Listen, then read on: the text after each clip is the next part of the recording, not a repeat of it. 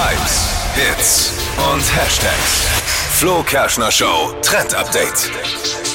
Frisch gestylte Haare am Morgen, ohne dass ihr was dafür tun müsst. Einfach nur aus dem Bett fallen und fertig. Klingt gut.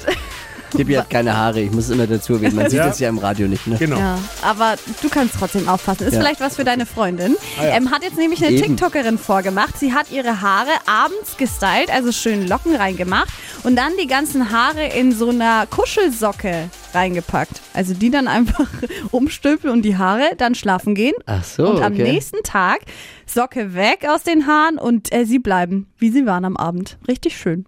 Aha. Für was so Socken alles gut sind, ne? Frische. Socken. Ich frage für einen Freund. Ja, frische Socken. Ja, wenn du es mit Duft möchtest, kannst du auch die alten Ja, nehmen. wie das bei der Influencerin so aussieht, das habe ich euch mal als Video auf hitradion1.de gepackt.